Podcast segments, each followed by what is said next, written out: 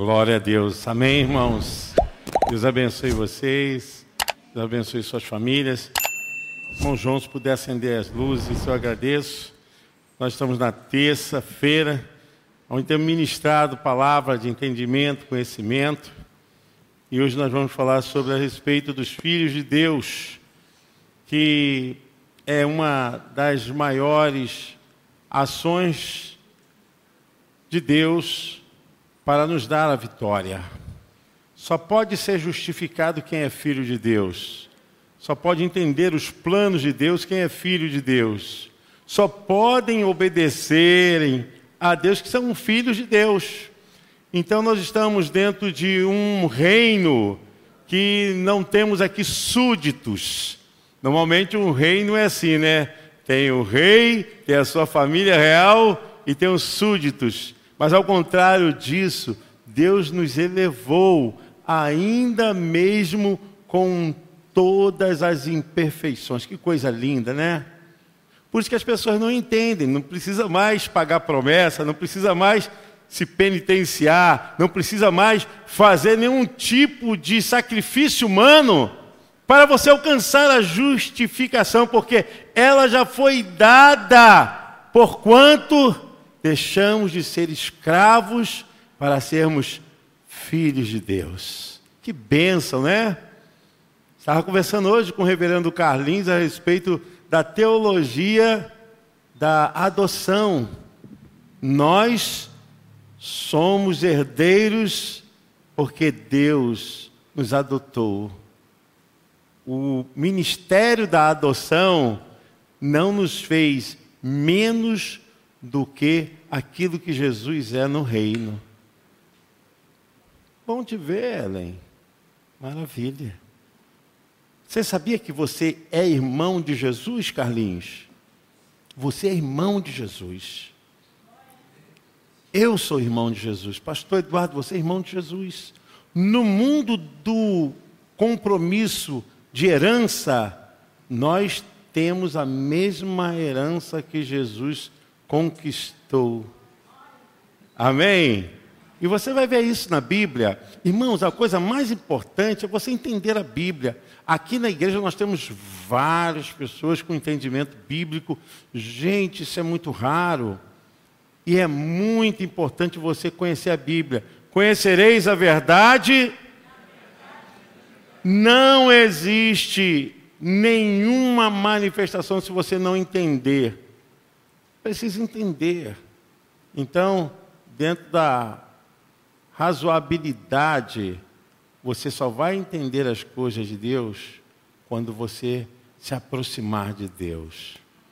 Eu quero começar a ler hoje um texto em Romanos capítulo 8, a partir do versículo 15 até o versículo 18. Romanos 8, capítulo 8, versículo 15 até o versículo 18. E depois os irmãos poderão se assentar, nós vamos ver outros textos. Hoje eu quero fazer uma coisa muito metódica e muito pedagógica. Quero que vocês entendam que vocês são filhos de Deus. Nós somos filhos de Deus.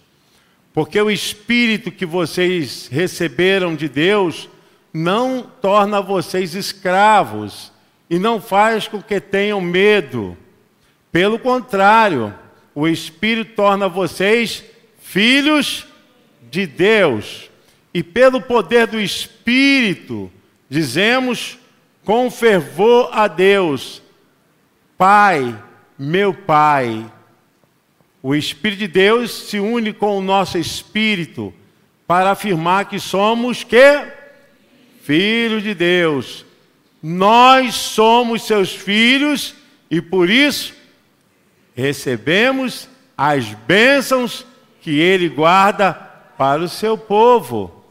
E também receberemos com Cristo aquilo que Deus tem guardado para ele.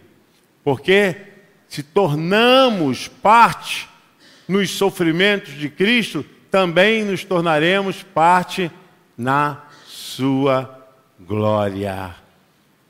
Eu penso o que sofremos durante a nossa vida, não pode ser comparado de modo nenhum com a glória que nos será revelada no futuro. Que coisa linda, irmãos. Podeis assentar. Alegria ver meu irmão Paulo aqui. Seja bem-vindo, Paulão. Queridos, amados de Deus, é importante que você entenda a compreensão, o entendimento, para você se aproximar de Deus é o único caminho. Inclusive, hoje eu estava tirando uma dúvida da pastora Cristina, não sei onde ela está, está ali, a respeito de um caso bíblico. E infelizmente eu falei para a pastora que quando falta o entendimento da palavra com a hermenêutica bíblica, isso gera sofrimento e heresia para a igreja.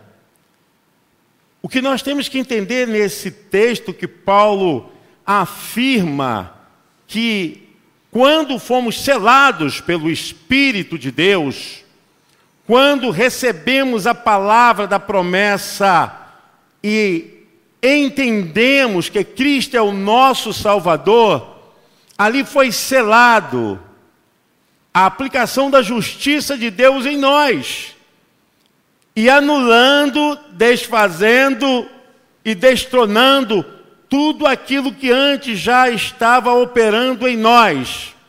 Paulo está dizendo perfeitamente aqui que quando éramos escravos, porque não recebeste o espírito de escravidão.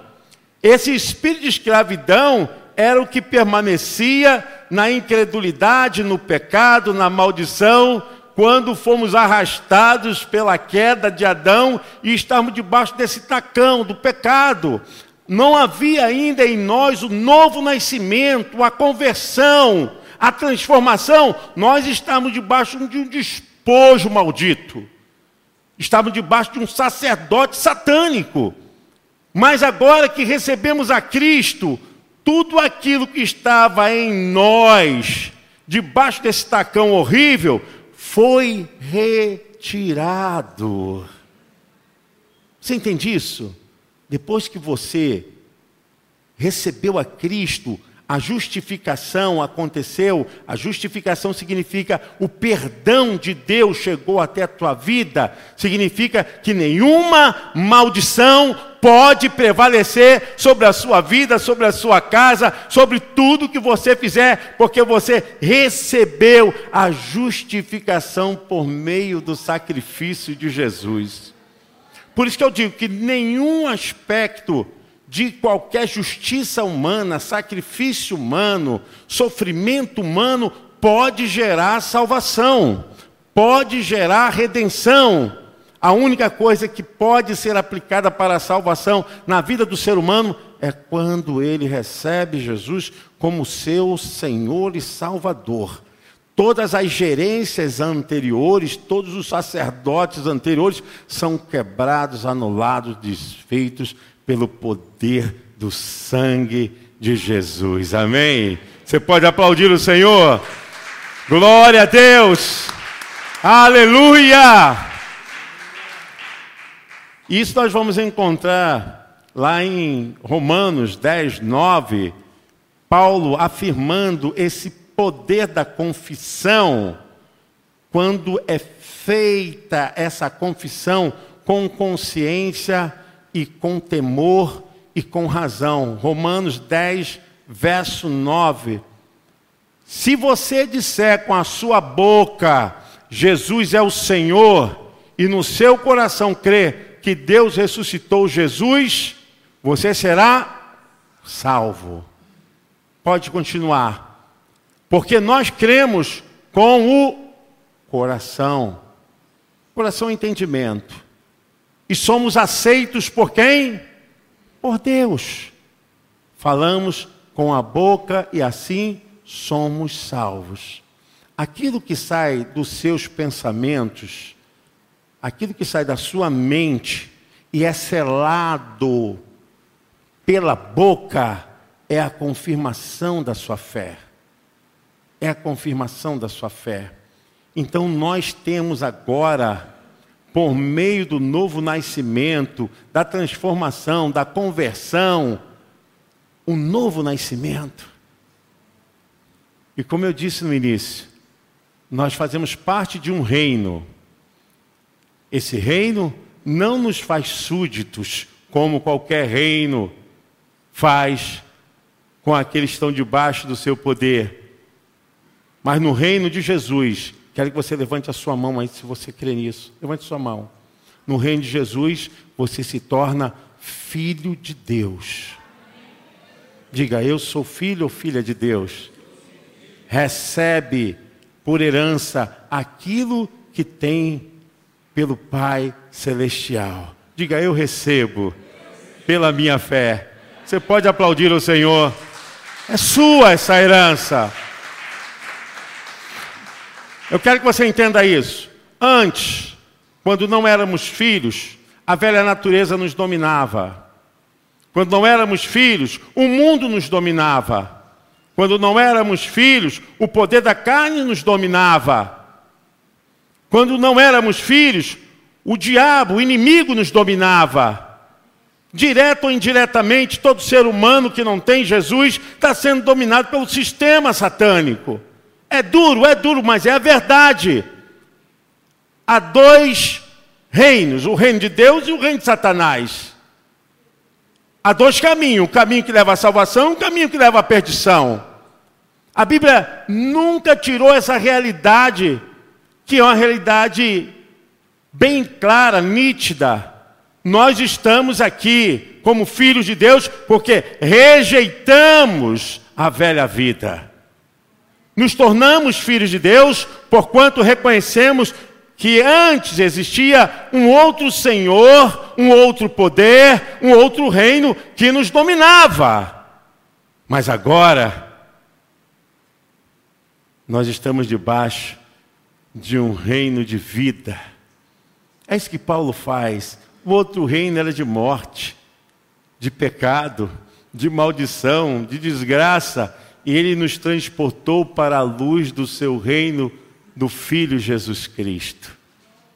Eu quero que você entenda que agora você tem a herança espiritual e o direito, aquilo que o teu Pai Celeste tem para os seus filhos. Para os seus filhos. Em determinadas situações, as pessoas não tomam posse daquilo que Deus tem, porque ainda estão se tratando como coitadinhos. Meu coitadinho, você não é coitadinho coisa nenhuma. Você não é alguém que está sendo rejeitado coisa nenhuma. Você é filho de Deus. Fale como filho de Deus. Haja como filho de Deus. Pense como filho de Deus. Tome posse como filho de Deus. Tenha certeza que a tua vitória está acima de todos os prazeres e todas as coisas que esse mundo possa oferecer.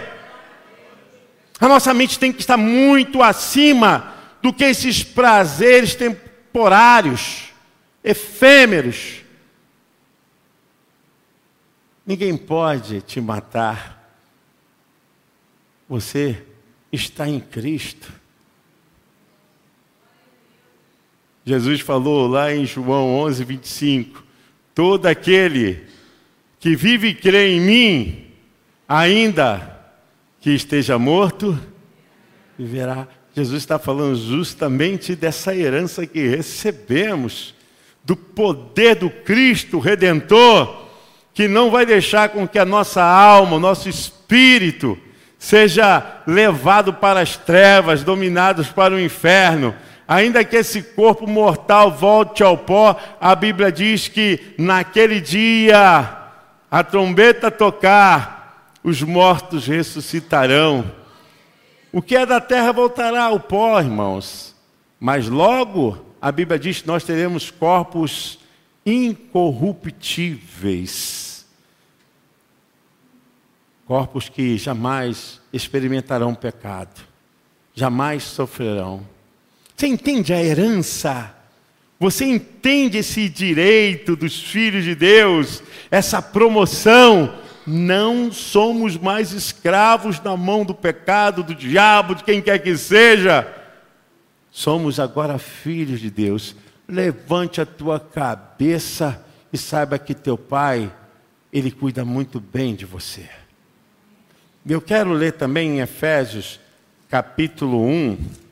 Efésios, capítulo 1.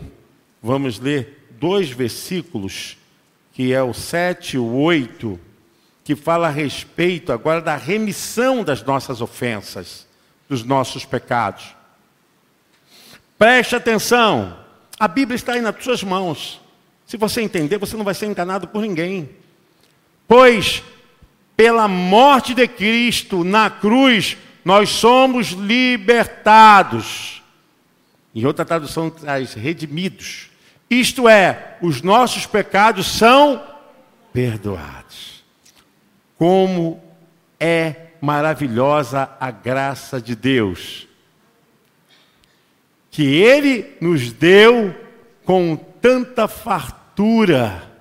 Deus, em toda a sua sabedoria e entendimento, fez o que havia resolvido e nos revelou o plano secreto que tinha decidido realizar por meio de Cristo. Presta atenção que eu quero te falar agora. Isso é um segredo para a fé. As coisas mais importantes é você ouvir e absorver a palavra de Deus e guardá-la e praticá-la no seu coração. O texto está dizendo aqui que ele nos redimiu, que ele nos perdoou. Então, não estamos conseguindo a nossa salvação, a nossa redenção. Nós já a temos.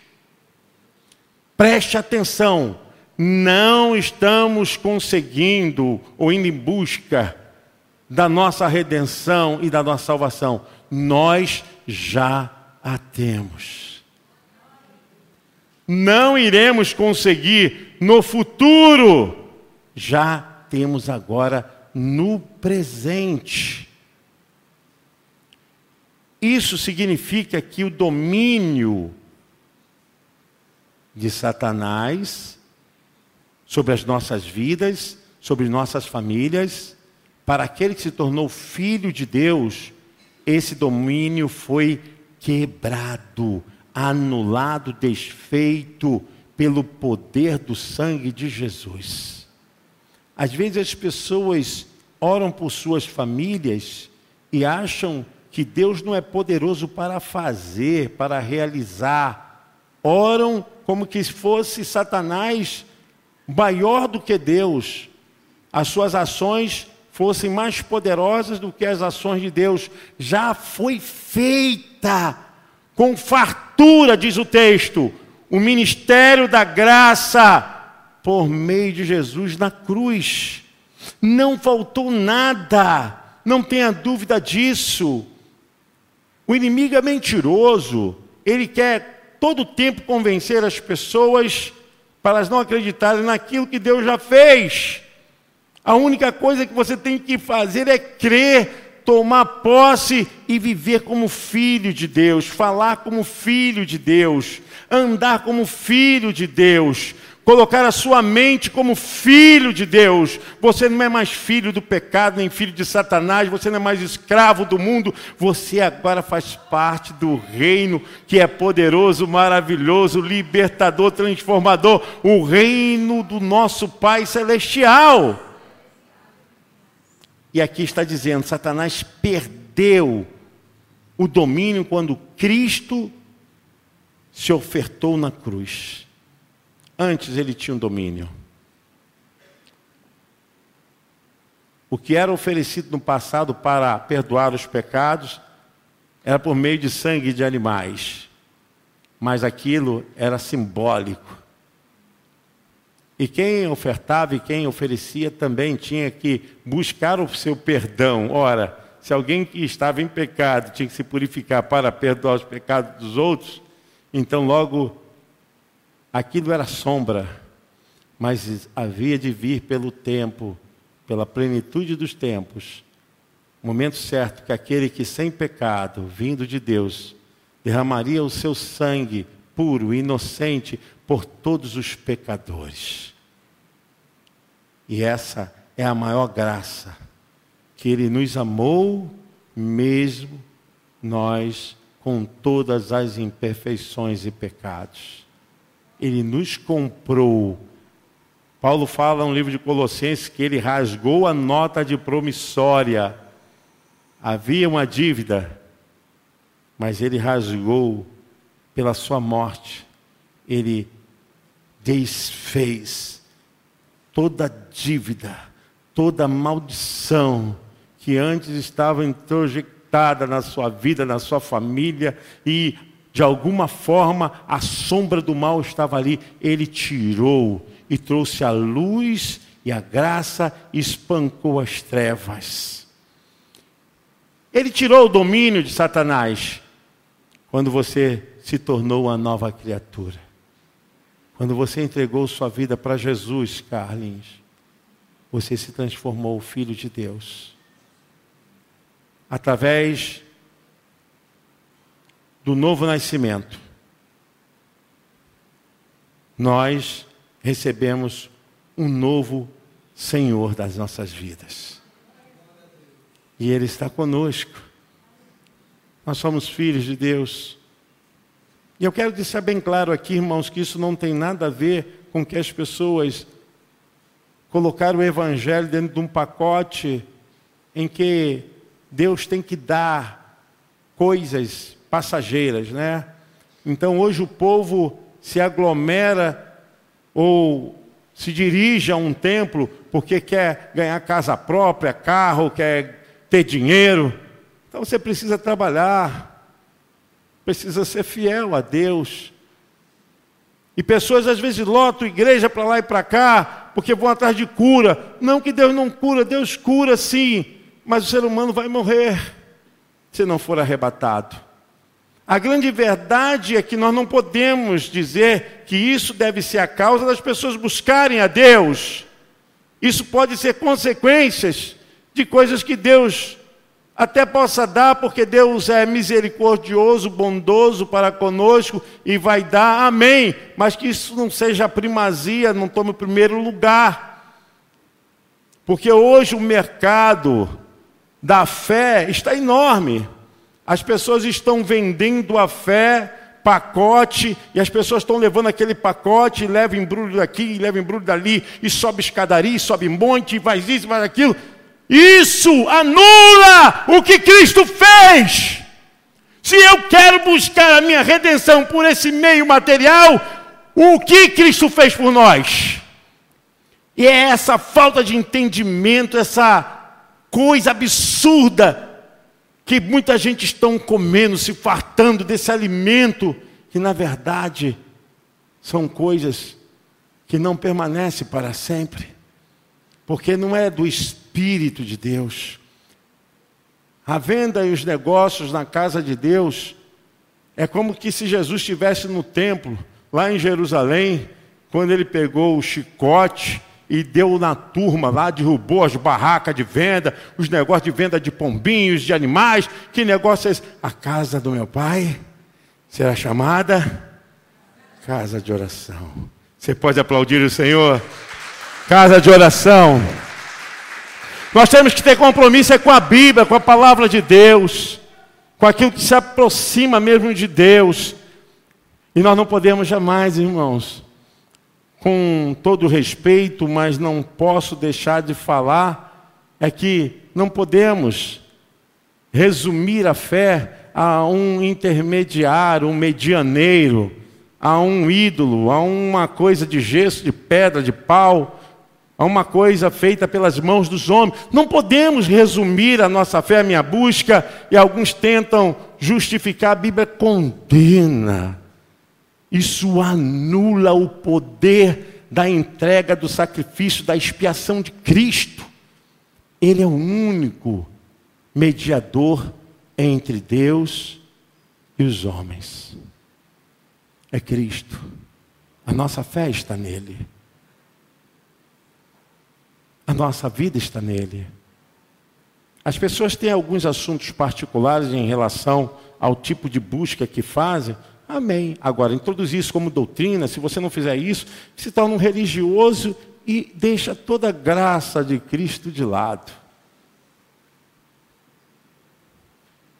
Nós temos que ter cuidado para que não venhamos anular aquilo que foi nos dado pela misericórdia, graça do Senhor, por meio do sacrifício do seu filho. Porque quando eu consigo costurar uma coisa que está fora do sacrifício de Cristo, eu começo então a dizer que ele não tem mais poder, o efeito de realizar em mim tanto querer quanto efetuar. Quando a minha fé se desvia do verdadeiro valor do sacrifício, da expiação de Cristo, eu estou anulando o que ele fez. Eu estou deixando de fora da minha vida o que ele fez. Quando eu começo a criar coisas místicas e começo a colocar minha fé em objetos, em coisas assim, eu estou tirando minha fé de Cristo. E nós temos um salmo que fala muito a respeito disso, né? Porque todos aqueles que fazem, adoram, se tornam como eles. E nós estamos aqui vivendo agora nessa atmosfera como filhos de Deus, vivendo essa herança, vivendo nessa riqueza. Em João capítulo 1, versículo 12, há uma ação de direcionamento a respeito desse processo maravilhoso que passamos. E as pessoas às vezes acham que isso até é abuso ou arrogância dos crentes. É a Bíblia. É a Bíblia. Então reclame com Deus, fale com Deus. Mas ele mesmo fala em João 1,12, Evangelho de João 1,12, que, porém, alguns creram nele e o receberam. E a estes ele deu o direito de se tornarem filhos de Deus. Então nós nos tornamos filhos de Deus. Deus ama todas as criaturas, Deus ama todos sem distinção. Mas o fato de sermos filhos de Deus, isso nos torna conectados com Ele, porque só sabe a coisa do Pai aquele que é filho, que mora, que vive o ambiente familiar daquele que é o Pai. Então não existe nenhum tipo de arrogância, nenhuma prepotência, ou que nós somos é, pessoas que fazemos distinção, nada disso. Existe o processo da salvação, as ações, que é o arrependimento, que é a regeneração, que é a adoção, é o processo da salvação, que nos torna filhos de Deus. Antes estávamos vendidos para o pecado, para a maldição, vendidos para o reino de Satanás, despojados. Quantas pessoas são jogadas para um lado para o outro, por falta de entendimento, de compreensão, e elas foram usadas por Satanás, usadas com a atitude dos seus corpos, com seus pensamentos, com suas palavras. Mas depois que receberam Jesus como Senhor, foi anulada a ação do diabo em suas vidas. Se tornaram filhos de Deus. Agora tem um outro Senhor. E essa é a promessa, irmãos, que nós temos, não só para vivermos aqui, porque seria muito efêmero. Sermos filhos de Deus para vivermos aqui. Na verdade, o plano de Deus não tem nada a ver os seus filhos aqui. Existe algo muito maior, muito mais poderoso para cada um de nós. Por isso que o texto lá em Romanos, volto lá em Romanos 8, e nós vamos encontrar no versículo 17, e se somos filhos, somos logo herdeiros, também herdeiros de Deus e co-herdeiro de Cristo.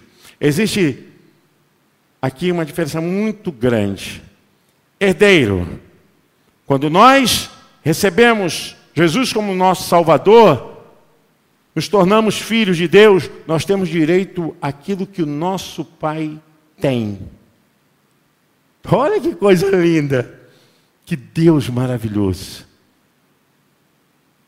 Ele não nos trata como súditos, como servos, como escravos, mas Ele nos chama como filhos. Só tem direito a uma herança quem é filho. Nós somos herdeiros. E numa visão da interpretação rabínica, herdeiro significa aquele que tem direito em dobro. Ele nos deu direito em dobro. E além de sermos herdeiros de Deus, somos co-herdeiros. O co-herdeiro é aquele que recebe uma herança que é repartida para todos. Significa o quê? Que aquilo que Cristo ganhou, nós também temos direito no mundo espiritual, no mundo físico, no mundo em que Ele nos constituiu como reino espiritual. Olha que bênção, que vitória. Toda a herança. Existe até um hino que fala: tudo que Jesus conquistou na cruz é direito nosso, é nossa. É verdade. Ele conquistou e nós temos direito. Quando fala isso, é autoridade. Jesus ganhou poder e autoridade sobre quem? Quando nós somos co-herdeiro em Cristo, quem Cristo venceu? O pecado, o diabo, os falsos profetas. Ele venceu todas as armadilhas do diabo. Você também tem esse poder, esse direito em Cristo de vencer todas essas estratégias malditas, estratagemas do inferno. Você tem esse poder em Cristo. Ele te dá essa autoridade. Existe uma coisa muito interessante no capítulo 8 de Romanos, que é a carta que fala da justiça de Deus, é que mais fala da justiça de Deus, do poder de Deus para anular, quebrar e desfazer a obra do diabo, o pecado, trazendo o homem a um alinhamento de uma visão plana do seu habitat espiritual, da sua harmonia com Deus, seu equilíbrio com Deus. Carta aos Romanos traz você para um alinhamento, olha, aquilo que o inimigo fez, aquilo que aconteceu em Adão, agora em Cristo, você é mais que vencedor. Em Cristo você se tornou uma pessoa ideal. Como somos co-herdeiro em Cristo, nós somos iguais a Cristo. Por isso que nós nos tornamos irmãos de Jesus, porque somos filhos de Deus. E eu quero que você pense assim: muitas pessoas têm um pensamento mesquinho, dentro de uma razoabilidade, sabe? Ah, se Deus quiser, é, é.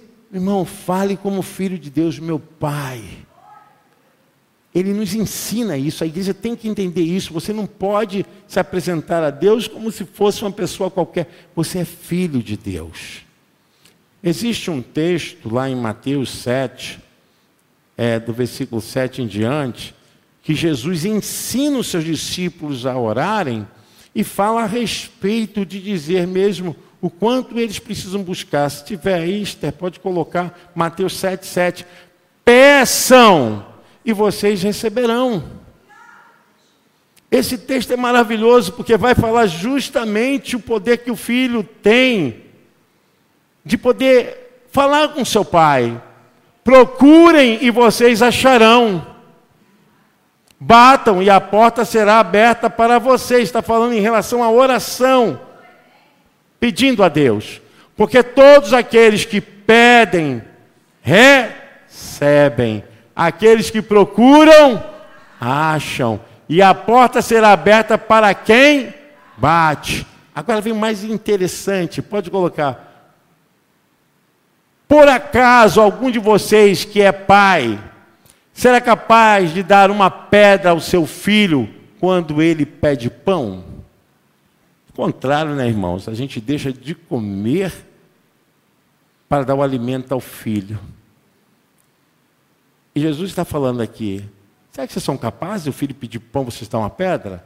Mais adiante. Ou lhe dará uma cobra quando ele pede um peixe?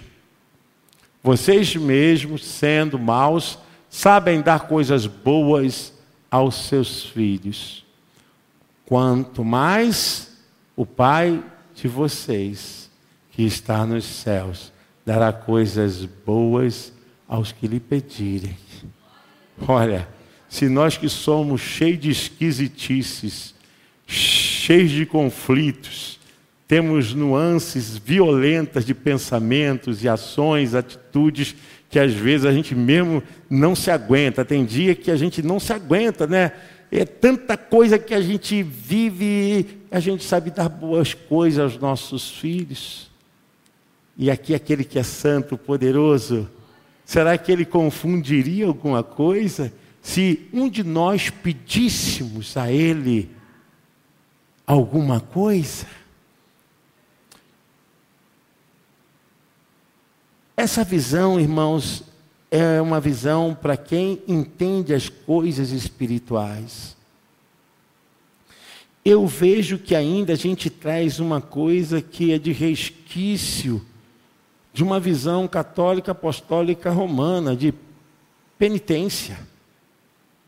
Pessoas querendo alcançar com alto flagelo, com fazendo sacrifícios. Você está anulando, meu irmão, você só tem que crer viver obediente e entender que você é filho de Deus.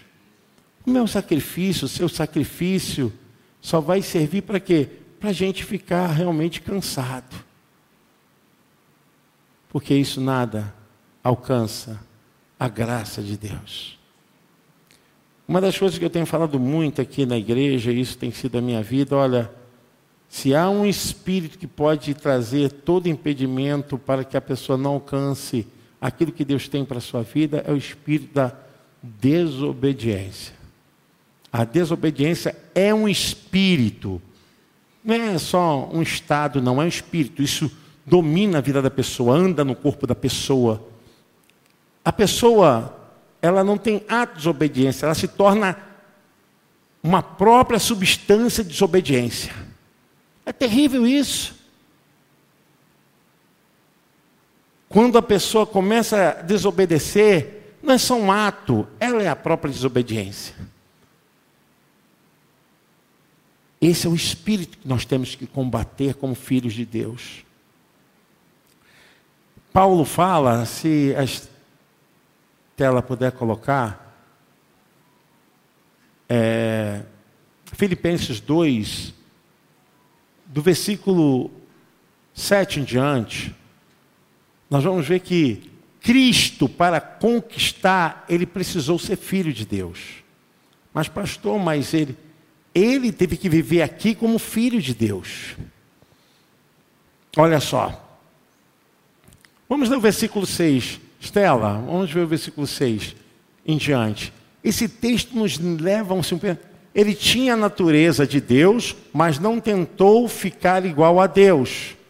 Pelo contrário, ele abriu mão de tudo o que era seu e tornou a natureza de servo, tornando-se assim igual aos seres humanos e vivendo a vida comum de um ser humano. Ele foi humilde e e e. E. Ele não está obedecendo agora na sua parte divina, ele está obedecendo como ser humano. E como ser humano, na obediência, ele vence o diabo, ele vence o pecado, ele vence todas as afrontas, ele vence todas as obras dos homens contra ele, sendo obediente a Deus. Meus irmãos, como isso me aflige. Isso me aflige. Pessoas querem andar como filho de Deus, afrontando, botando o dedo e não sei o que, desobedecendo. Meu Deus e meu Pai, até quando esse povo tem cabeça de concreto? Não vai aprender com Jesus. Ele foi humilde e obedeceu a Deus até morte e morte de cruz. Não pense que a humilhação de Jesus foi na cruz. Não foi na cruz. A humilhação de Jesus foi quando ele se tornou um de nós. Imaginem vocês. Ele estava em todo momento como Logos, como Deus, na criação de tudo. Ele foi junto com o Pai, junto com o Espírito Santo, Criador de todas as coisas. E ele se humilha. Significa o quê? Ele ficou abaixo dos anjos, se tornou um de nós. A maior humilhação não foi Jesus na cruz. A maior humilhação por obediência foi ele se tornar um como eu, um como você. Por quê?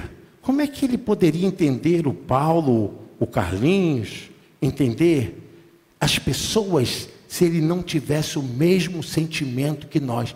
O que é sofrer? O que é passar por traição? O que é viver numa escala de angústia? Para ele poder entender e morrer por nós, ele deveria sentir isso. E não sou eu que estou falando, é a Bíblia que diz. Hebreus capítulo 4. Aqui o escritor aos Hebreus fala que para ele poder entender essas coisas, ele precisava viver como um de nós. Hebreus capítulo 4, a partir do versículo 14, a gente vai ver o que acontece. Portanto, fiquemos firmes na fé que anunciamos, pois temos um grande sacerdote poderoso, Jesus. Os outros sacerdotes eram humanos, mas esse veio do céu. O Filho de Deus, o qual entrou na própria presença de Deus o nosso grande sacerdote não é como aqueles que não são capazes de compreender as nossas fraquezas. Pelo contrário, temos um grande sacerdote que foi tentado do mesmo modo que nós, mas não pecou. Essa é a maior manifestação para o mundo um Deus humano, um Deus com todos os sentimentos, com todas as emoções humanas, mas que venceu como filho de Deus, como obediente. Se Jesus tivesse vencido o diabo, o mundo, o pecado como Deus, que valor isso teria para nós de olharmos para Ele? Que valor isso teria para nós como referência, dizer assim, ah, eu sigo a Jesus. Mas se ele venceu como Deus, não teria justificativa nenhuma de nós olharmos para Ele. Mas quando nós olhamos para Ele, podemos ver um Deus humano, um Deus que foi vestido com toda encarnação humana, com todos os sentimentos humanos, mas que não pecou que não pecou. Para finalizar, irmãos, Hebreus capítulo 12. Nós vamos ler dois versículos. Eu quero depois convidar a pastora Cristina aqui para fazer o ofertório. Hebreus capítulo 12 fala justamente disso. Ele como filho de Deus e nós como filhos de Deus e devemos olhar para Ele e entender o que Ele ganhou por herança também é para nós. Tem como colocar, a Estela? Hebreus capítulo 12, verso 1 e 2. Isso. Assim, nós temos essa grande multidão de testemunhas ao nosso redor. Portanto, Deixemos de lado tudo que nos atrapalha e o pecado que se agarra firmemente em nós e continuemos a correr sem desanimar a corrida marcada para nós. Conservemos os nossos olhos fixos em Jesus, Jesus humano, pois é por meio dele que a nossa fé começa. Olha que bênção. E é Ele quem aperfeiçoa. Ele não deixou que a cruz fizesse com que ele desistisse. Pelo contrário, por causa da alegria que lhe foi prometida, ele não se importou com a humilhação de morrer na cruz e agora está sentado ao lado direito do trono de Deus. Você pode aplaudir o Senhor. Glória a Deus.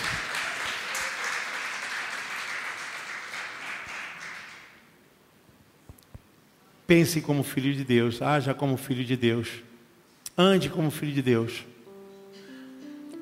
Sinta que teu Pai eterno, Ele te ama e conhece também os seus problemas. Crente tem problemas, crente enfrenta lutas, pastor também, todos nós, mas Nada disso pode nos impedir de estarmos continuamente em comunhão com Deus, porque a nossa busca não está nesse mundo terreno. Infelizmente, mudaram muito a mensagem de Deus. Querem dar aquilo para a igreja que Jesus rejeitou. Dinheiro, fama, riqueza. Olha, o diabo falou: tudo isso te darei, de certo me adorares. É, tudo isso aqui é meu. E o diabo falou certo mesmo, porque ele mostrou tudo que era dele mesmo. E Jesus rejeitou todas as coisas. Vença como filho de Deus. Lutas, problemas, irmãos, é claro, nós vamos enfrentar. Mas não se esqueça, se Jesus venceu, olhe para Ele. Firmemente. Se Jesus venceu como filho de Deus obediente, você também pode vencer. Eu gostaria muito que você agora fechasse seus olhos. Ó oh Deus querido, em nome de Jesus, nós estamos aqui pedimos a tua bênção para que possamos ter uma mente como filhos de Deus. Pai querido, abençoa a tua igreja, abençoa aqueles que não puderam vir, mas o Senhor sabe todas as coisas. Eu te louvo, Senhor Deus, porque de uma forma maravilhosa tu nos deste a graça da salvação. E nessa hora eu oro pela sua igreja. Retira, Senhor Deus, o pesar, a dor, a aflição, a enfermidade. Senhor, a tua palavra diz que o Senhor está conosco, Paizinho, Aba Pai, Pai de amor. Visita-nos eu peço a tua bênção sobre a tua igreja, Senhor. Em o nome de Jesus. Você pode aplaudir o nome do Senhor.